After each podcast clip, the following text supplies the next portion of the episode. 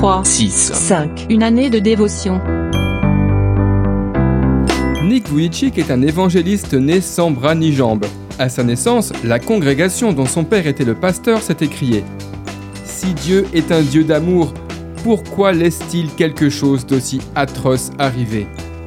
Après avoir traversé de multiples difficultés physiques, émotionnelles et s'être posé bien des questions, Nick s'est finalement tourné vers Dieu qui lui a alors révélé que ses faiblesses allaient faire la force de son témoignage.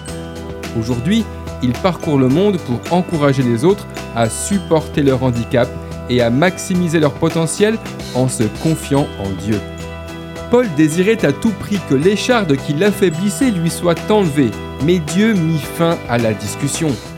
Ma grâce te suffit, car ma puissance s'accomplit dans la faiblesse. Nous avons tous nos points faibles physiques, psychiques ou autres.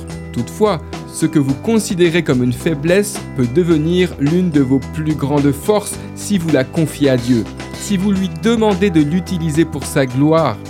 Sa grâce et sa force vous rendront alors capable de la supporter et vous qualifieront pour accomplir de grandes choses.